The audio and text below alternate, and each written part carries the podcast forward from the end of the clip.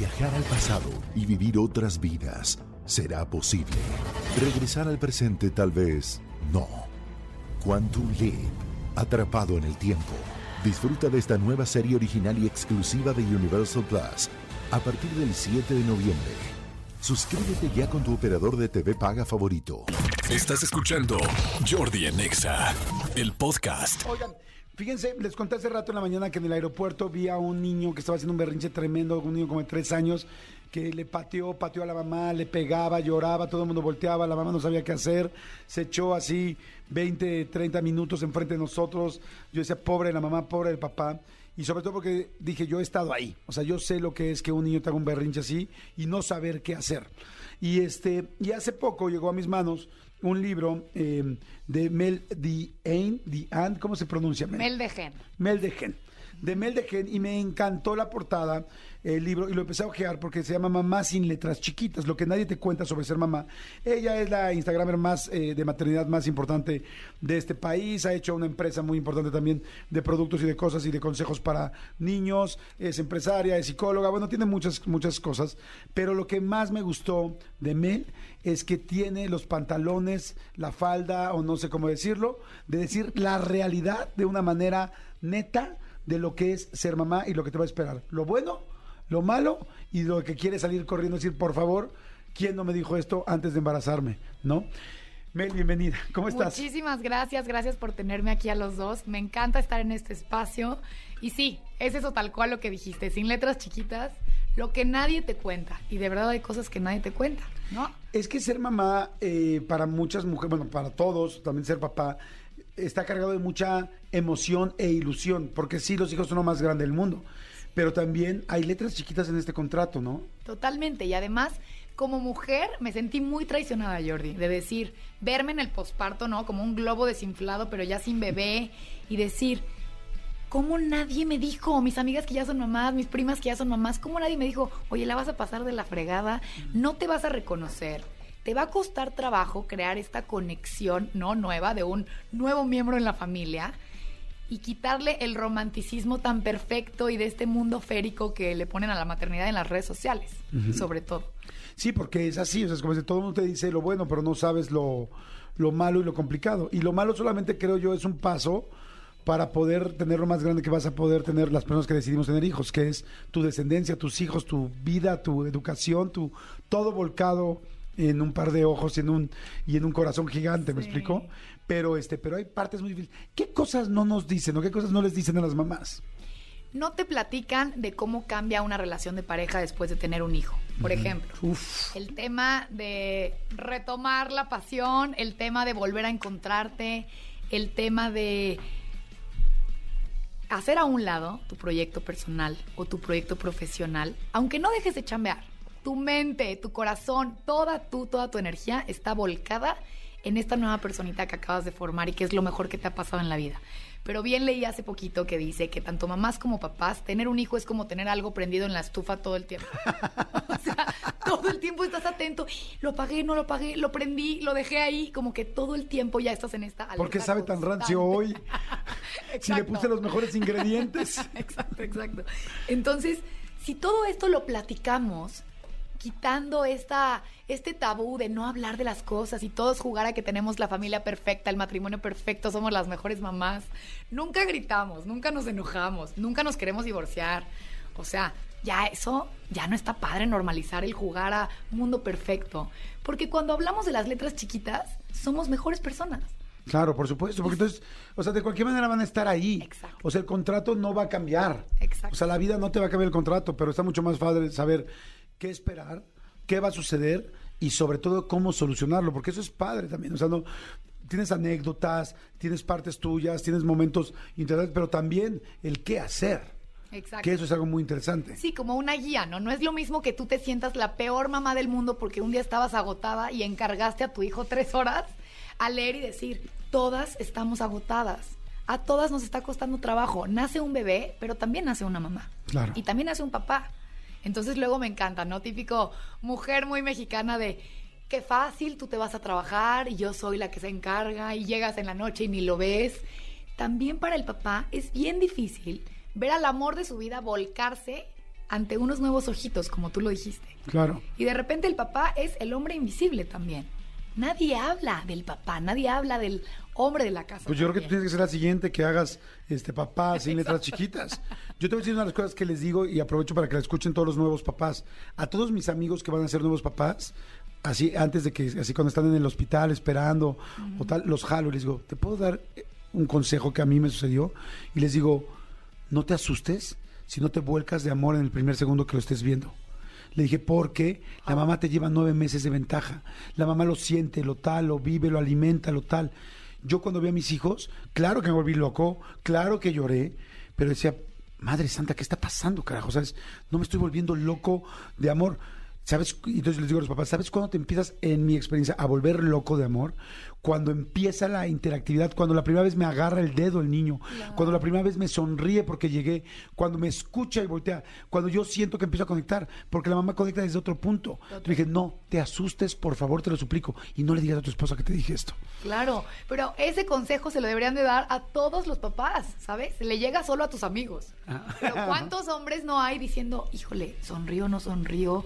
Me quiero echar un cigarro, no sé cómo, cómo explicarle a mis amigos que no estoy todavía conectando. Y cuando lo lees, entre risas, porque lo cuento de una manera muy neta y muy real.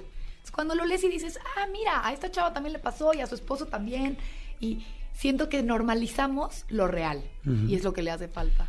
Hay algo que tiene muy lindo este libro y me parece uh, la esencia y es yo todo llevo pues muchos años conociendo mamás eh, evidentemente yo tengo una mamá de mis hijos con tres hijos y, yo lo que siempre he visto en las mujeres cuando son mamás es culpa siempre culpa culpa de no estoy ahí, culpa de no soy el tiempo suficiente, culpa de no manera- ya no yo no soy igual con mi marido, culpa de no de quiero hacer todo pero no puedo hacer nada, culpa de los dejé, culpa de quiero ser profesional, pero ya pero no quiero dejar a los niños, pero entonces ya no fui esta tarde, pero entonces no lo recogí de la escuela.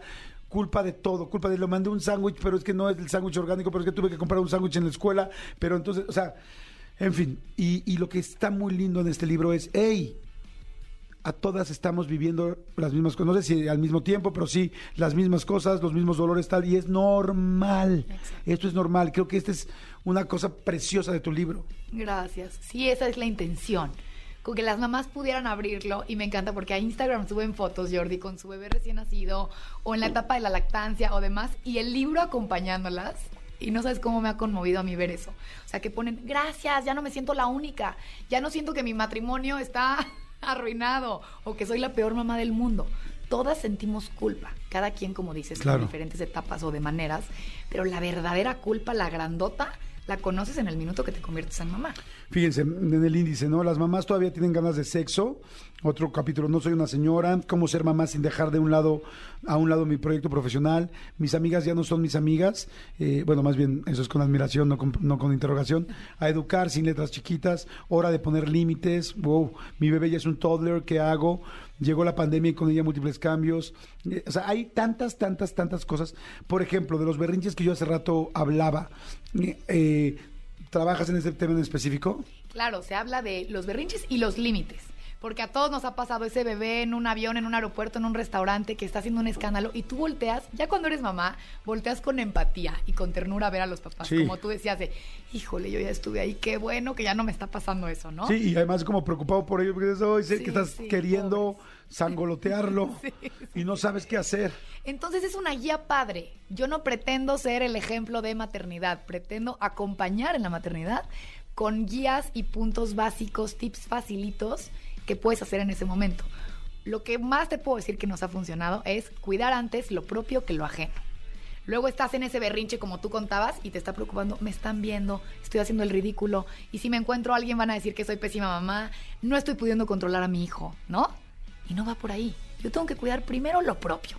¿Qué está necesitando mi hijo? No está teniendo esa regulación, esa contención que necesita en este momento. Me acerco, me pongo a su altura de los ojos. ¿Qué pasa? ¿Qué está pasando? Primero, lo primero. Ya después, si dijeron, si no dijeron, si te juzgaron de mala mamá o lo que sea, debe de ser punto y aparte. Pero enfocarnos primero en lo de afuera es algo que nos ha hecho mucho daño a muchas generaciones. Claro, tienes toda la razón. Están preguntando mucho cómo se llama el libro. El libro se llama Mamá sin letras chiquitas. Sí. Mamá sin letras chiquitas. ¿Qué hasta el día de hoy a la autora, psicóloga, instagramera más eh, famosa de maternidad en este momento, a ti es que es lo que más te está costando trabajo ahorita. Tienes un hijo de cinco y uno de tres. Tener tiempo con cada uno solitos. O sea, separarlos. Se llevan muy poquito mis hijos, un año, diez meses, entonces a todo lo llevo. los y la cuarentena, desesperado. Casi, casi no fue. Exacto. y entonces he leído mucho de la importancia de dedicar un espacio a cada uno de tus hijos, sin que estén los hermanos. Organizarme entre la chamba, maternidad, todo, pero hacerlo ha hecho una conexión bien linda y te cuentan cosas que no te cuentan cuando están los hermanos. Claro. Entonces recomiendo hacerlo, aunque sea media hora al día, una hora al día, que te escapes al parque a caminar con cada uno de tus hijos, pero está padre hacerlo. Oye, ¿en el libro hay alguna parte donde toque el tema sexual entre la pareja? Porque como dices tú, sí, baja el libido de la mujer, la mujer se materniza muy fuerte, se clava mucho en su responsabilidad más grande de la vida, cosa que es real, de tener el hijo. Entonces los hombres sentimos mucho que, que nos olvidan y el hombre seguimos teniendo la misma necesidad sexual que teníamos antes, pero acumulada día tras día, semana a semana o inclusive mes tras mes, de que no puedes tener sexo con tu, de que tu pareja no está en la mejor ganas de tener sexo. Eh, ¿Se habla de eso? Totalmente. Justo el- ese capítulo se llama Las mamás todavía tenemos ganas de sexo, como diciendo, claro que sí. O sea, ¿qué pasa? Te entra la parte del posparto. Entonces, mi cuerpo no me gusta, no me siento cómoda, me da miedo llegar ahí en mi, ¿no? En mi outfit ahí de noche muy divertido y que él voltee con cara de, híjole, ¿dónde quedó mi mujer? Ajá. O sea, ¿quién se la llevó? Entonces empiezas a decir, híjole, hoy no, otro día con más calmita, cuando recupere mi cuerpo, cuando entre en mis jeans, y empiezas a poner antes lo de afuera. Estoy cansadísima. Y sí estás. La realidad Claro, es que sí. el agotamiento es exhaustivo. Pero las mujeres también tenemos ganas de eso. Y también queremos recuperar el beso, la cama, todo lo que implica. Y volverte a sentir bonita, guapa, deseada, es importantísimo para la mujer también. Si el hombre está diciendo yo respeto su espacio y la mujer está diciendo, híjole, cuando recupere mi talla, ese punto se va a alargar mucho tiempo. Y al rato, cuando quieres retomar el tema de pareja y volver a conectar, ya hay mucho tiempo que no se han unido y que no ha habido ni tema de conversación. Claro. Ahí es donde creo que hay que, hay que leerlo para saber, ah, bueno, pero todo mundo se tarda un tiempo. Esto de que pasa la cuarentena y al día siguiente Sí, no. todos están de luna de miel en noche romántica. No, no. Es falso, no existe. Y quien diga que sí existe, yo no le Sí. creo. Sí, yo tampoco. Es un periodo de adaptación bien fuerte, la verdad. Y fíjate, yo, aprovechándote que hay tantas mujeres que nos están escuchando, tantas mamás, les diría algo que, que como hombre, no nos importa el cuerpo. No nos importa si te ves bien o te ves mal con esa pijamita sexy o no, o si estás vestida de una pijama de pink, de franela. O sea, el hombre tiene muchas ganas de la cercanía sexual, porque hombres y mujeres lo necesitamos. Sin embargo, está comprobado que el hombre, por la, o sea, la mujer tiene un cierto tiempo que tiene que ver mucho con su periodo, que es de 28 días de necesidad sexual. Eso no significa el apetito sexual que cada mujer pueda tener, pero la necesidad biológica es, la regula cada 28 días. El hombre genera espermatozoides todos los días. Entonces, después de una semana, el hombre está verdaderamente muy tenso, muy. ¿Me estás viendo enojado? No, no, no, no, bueno, yo ya, yo ya pasé por ahí hace muchos, muchos años. Pero verdaderamente el hombre tiene la necesidad. Entonces, el hombre no le importa si tu vestido, si no, si las piernas, si la celulitis, no le importa, quiere estar contigo porque además no solo necesita el sexo, porque sí lo necesita, al igual que la mujer, nada más que tú tienes un- una, una cosa importantísima que es, soy mamá y estoy cuidando esto, espérame cabrón. Pero el hombre no le importa la celulitis, lo que quiere, porque además del sexo que necesita, te ama está contigo. Digo, la mayoría espero que te ame. Pero, o sea, quiere, tiene una- un vínculo amoroso. Entonces estás perdiendo los dos. Y al revés, a los hombres, les digo, por más efecto que tú quieres sexual, la mujer no se maneja como nosotros en ese aspecto. La mujer quiere que la conquisten en el día, que seas lindo, que tal. O sea, la mujer no llega al sexo inmediato. O sea, es como, ¿cómo estás preciosa? ¿Cómo te fue hoy? Tal, no sabes cuántas ganas tengo de verte. Ay, pero no, es que no he bajado, es que tal, con estas fachas. Es que no son las fachas, quiero estar contigo. Las fachas, yo te veo preciosa con fachas y sin fachas. Güey, si le mandas un mensaje así a mediodía, hay mucha más posibilidad de que en la noche pase algo. Mucha, confirmado. O sea, si tú haces eso, claro que estás desde la mañana diciendo, wow, se muere de ganas de estar conmigo. Y aparte ustedes también necesitan volver a sentirse deseados. ¿no? Claro. Porque estás embobada con tu bebecito y mira la pijamita y el olor y todo esto que inventamos para los bebés. Pero el hombre también quiere voltear y decir, vente para acá, ¿no? Sí, porque te sientes muy abandonado. Exacto. O sea, ya olvídate del sexo, de atención. Sí. O sea, es tan serio el criar a un hijo y la mamá, como dices tú, se siente tan preocupada y el papá también, pero el papá, de- bueno, pues no es la mamá, no amamantas tú a tu hijo, ¿verdad? Entonces, que, que sí te sientes muy, muy, muy abandonado. Y entonces eso te empieza a lastimar mucho a ti también, porque yo creo que hombres y mujeres esto no tiene nada que ver de género, sino más bien de ser humano, odias el rechazo. Claro, totalmente. O sea, un rechazo constante se vuelve un patrón. Y un patrón constante se puede volver este un, una ansiedad, una búsqueda. Y un patrón constante puede decir, puede empezar a matar el amor. Totalmente. Aquí también normalizamos que, por ejemplo, yo me acuerdo cuando estaba embarazada, no sé, seis meses de embarazo, ya la panzota, ya no podía ni caminar bien. Y llegaba mi esposo de trabajar, ¿no? Oliendo a Cuba. Y yo, ¿qué haces? ¿Cómo viajaba mucho? oliendo a Cuba y yo, bueno, es que fui a trabajar, pero tuve una, una junta con clientes y entonces la cubita y ya, ¿no? O sea, tu vida no cambió nada. Y decía, tu cuerpo está idéntico. Sí. Nadie te va a, a abrir nada. O sea, yo que tuve dos cesáreas, nadie te va a hacer una rajada, siete capas de piel. O sea, tu vida es normal. Sí. Vas, vienes, haces, haces juntas, trabajas. Y es normal, normalicemos enojarte con la pareja Claro. en el embarazo. Porque nada más olerlo, dices, bueno, ¿por qué estás respirando? ¿Por qué existes? En este momento, ¿por qué existes? ¿No? Y cuando tú lo lees entre risas y con un tono así Sí. más ameno y más divertido, en el minuto que ustedes reciban a su esposo que llega a trabajar con la misma camisa que lleva usando cinco años, van a decir, me acuerdo de Mel y me acuerdo de eso que platicó con Jordi del libro. Y entonces te aliviana la carga. Se van a reír en vez de angustiarse. ¿Sabes qué? Que me encanta más porque el tono en el que está escrito está muy cercano, muy está muy cañón, está tal, tal, o sea, está divertido y cercano. A mí así me gustan mucho los libros porque pues a mí me, me, me- me hacen linkearme más, acercarme más a ellos. Y este, y por ejemplo, me encanta eso que estás diciendo, o sea, porque es, a ver, todo, o sea, tú, mujer embarazada, por ejemplo, porque empieza desde la prueba de... Prueba positiva, Prueba positiva sí, del sí. libro. Este, tú, mujer, este, vas a empezar a oler más, tal, tal, y de repente es- yo, no me pasó a mí, pero yo tengo muchos amigos que es, es que mi mujer odia mi olor. Claro. No soporta mi olor, no mi loción, mi olor. Entonces, ya tú como mujer sabes que no es que ahora te dé asco tu güey, sino que es normal porque, pues, ah, no sé, hay un cambio hormonal, evidentemente, y te está haciendo que los olores no los recibas igual. Entonces, como dices tú, te acompañas, tú, acompañas tú a las mujeres en este libro de, hey, tranquilas. Calma. O sea, Y sí va a pasar esto. Y quiero decirte que eso sentí yo con el libro que hiciste hace muchos años cuando yo era una chavita de Cúbole. Ay, qué padre. Porque a mí me enseñó más tu libro que mis papás en la adolescencia.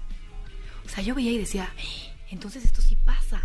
Entonces esto, entonces, y de verdad era el libro que tenía y bajaba el fin de semana a leer mi libro y yo lo quería y todas mis amigas lo teníamos. Wow, qué padre. Qué cañón, porque también eso nos hace como papás aprender a comunicarnos así con nuestros Claro. hijos.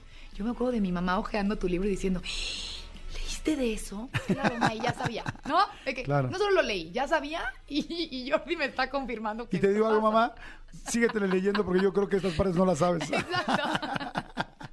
Sí, es Qué crear empatía, es, Empatía. es vernos que todos somos gente normal, con dolores, con buenos momentos, con cosas, con preocupaciones, con tal, pero que dices, ah, somos más, ah, no sabía de esto, ah, tal, exacto, ¿no? sí. Oye, pues la verdad, felicidad, está increíble. Muchas Lo que gracias. nadie te cuenta sobre ser mamá, mamá sin letras chiquitas. Oye, Mel, está en, en on- online, bueno, en ebook, Sí, está en audiolibro, Está cuéntame. en ebook, está en Amazon, Gandhi, Porrúa, Sótanos, Sanborns, todo. Está en todos lados. La verdad es que ha sido un exitazo porque se están divirtiendo. Y qué mejor que divertirte con estos temas que son complicados, duros y crecer todas juntas, que es lo que yo digo. Y en, en Instagram estoy como Mel sin letras chiquitas. Ah, arroba Mel sin letras chiquitas. Y ajá. ahí hablo de todo esto día a día, lo que va pasando con mis hijos, cómo van cambiando las etapas. Está divertido, la verdad. Síganla, arroba Mel sin letras chiquitas. El libro se llama Mamá sin letras chiquitas, es naranja, lo van a ver de volada. Está de hecho en todos lados. Está, yo este, el viernes o tal fui a, no me acuerdo a qué librería y lo vi ahí en los primeros libros. Este tiene tres, tres patitos de hule muy lindos y es de Editorial Diana. Y te felicito, te felicito. Me encanta que, que hayas hecho un libro tan cercano y tan real y que ayuda. O sea, no solamente no estás sola, sino es vamos juntas. Sea, Claro, nos acompañamos claro, y vamos a- aprendiendo y mejorando y todo. Así es que felicidades. Muchas, Muchas felicidades. gracias, gracias por tenerme Padrísimo, aquí. nombre, encantado. Escúchanos en vivo de lunes a viernes a las 10 de la mañana en Exa FM 104.9.